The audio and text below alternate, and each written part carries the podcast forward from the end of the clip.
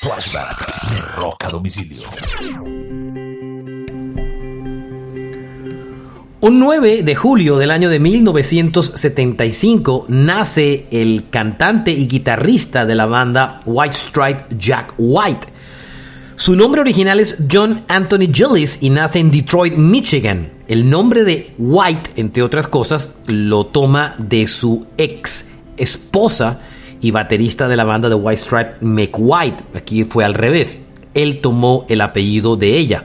Recuerden que siempre hubo una historia que supuestamente eran hermanos, pero no eran una pareja sentimental. Este es un flashback de rock a domicilio.